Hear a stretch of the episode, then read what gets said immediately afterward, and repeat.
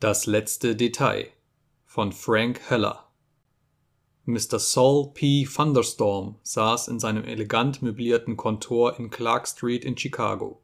Seine Hände waren über seinem ziemlich runden Bauch gefaltet.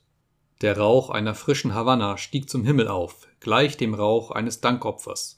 Und es war ein Dankopfer, denn Mr. Saul P. Thunderstorm lauschte dem Jahresbericht über die Geschäftstätigkeit der A.S. Saul P. Thunderstorms Schweineschlechtereien.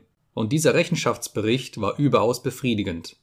Viermal hunderttausend Schweine hatten kreischend die Stelle der Schlechtereien verlassen, waren mit den Hinterbeinen an einem automatisch laufenden Lederriemen aufgehängt, kreischend von besagtem Riemen weiter befördert worden, hatten einen Schnitt durch den Hals von einem Manne bekommen, der durch 15 Jahre keine andere Geste gemacht hatte, hatten ihr Leben gelassen und waren in Gestalt von Schinken, Wurst und Schmalz in die Welt hinausgewandert. Dies bedeutete für die A.S. Saul P. Thunderstorms Schlechtereien ein Nettoeinkommen von 10 Millionen Dollar. Die Aktionäre konnten zufrieden sein. Und die Aktionäre, das war in der Hauptsache Saul P. Thunderstorm selbst. Er winkte mit der gepolsterten Hand dem Sekretär, mit der Lektüre aufzuhören, zündete eine neue Havanna an und versank in Träume, die blauer waren als der Rauch der Havanna. Im nächsten Jahre konnte man bei einigem guten Willen auf 500.000 Schweine kommen und im übernächsten Jahre auf 600.000. In drei, vier Jahren musste die Million erreicht sein. Ja, die Zukunft lag hell vor P. Thunderstorms Schlechtereien, das Leben lächelte ihnen. In diesem Augenblick öffnete sich die Tür und ein unbekanntes männliches Individuum trat ein.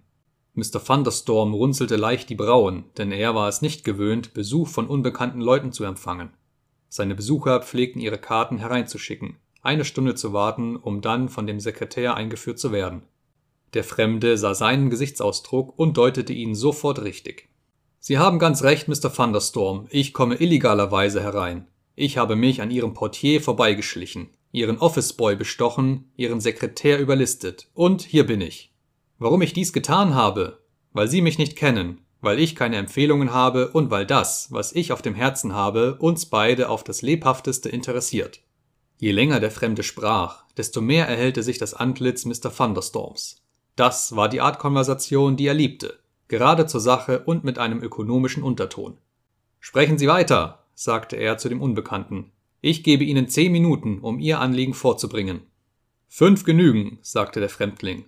Im vorigen Jahre, Mr. Thunderstorm, schlachteten Sie 400.000 Exemplare der Spezies Sus scrofa, Sie haben ihr Fleisch zu Schinken und Würsten, ihr Fett zu Schmalz, ihre Klauen zu Kämmen und Knöpfen, ihre Haare zu Borsten, ihre inneren Drüsen zu medizinischen Präparaten und Zahnpasten verwendet.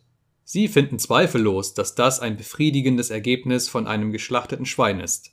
Sie sagen sich selbst, dass sie nichts von dem Tier zugrunde gehen lassen. Aber sie sind im Irrtum. Es gibt etwas, was sie zugrunde gehen lassen. Sie, gerade so wie alle ihre Konkurrenten in der Schlechterbranche. Sie wissen selbst, was ich meine. Ich weiß es, sagte Mr. Thunderstorm mit einem Lächeln, das zugleich geringschätzig und gereizt war. Der Witz ist so alt wie Chicago. Die Schweineschlechter in Chicago verwenden alles vom Schwein bis auf den Todesschrei. Glauben Sie, ich habe das nicht gehört? Aber was wollen Sie in der Sache tun? Haben Sie vielleicht eine Idee? Allerdings, sagte der Fremde gelassen. Eine epochemachende Idee, die vielleicht nicht so große Summen einbringen wird, aber verwirklicht werden muss, weil die Schweineschlechterei in Chicago, die der Vollkommenheit so nahe steht, sonst nie ganz vollkommen werden kann, und weil der Menschengeist sich nun einmal nicht mit etwas begnügt, das nicht ganz vollkommen ist. Auf, Mr. Thunderstorm, verwirklichen Sie meine Idee, setzen Sie Ihrem Lebenswerk die Krone der Vollkommenheit auf und schreiben Sie Ihren Namen mit Feuerschrift in die Geschichte der Menschheit.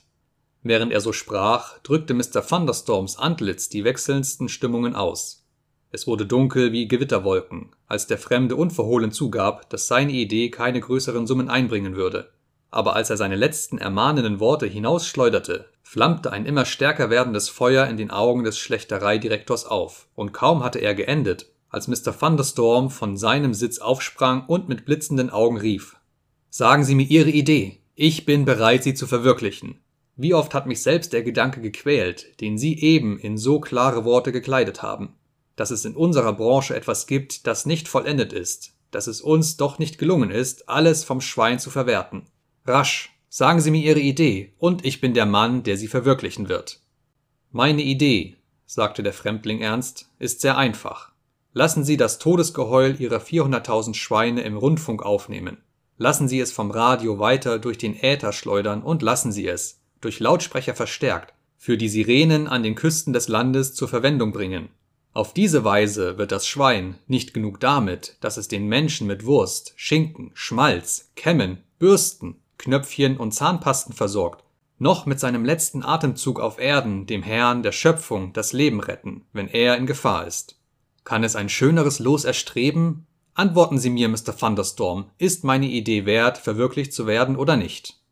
Mr. Saul P. Thunderstorm war das Opfer einer Erregung, die ihn zu überwältigen drohte. Seine Augen waren feucht, als er die Hand des Fremdlings drückte und mit schwankender Stimme murmelte. Mein Freund, lassen Sie mich Sie so nennen. Sie sind ein Genie. Sie haben das Problem bis ins letzte Detail gelöst.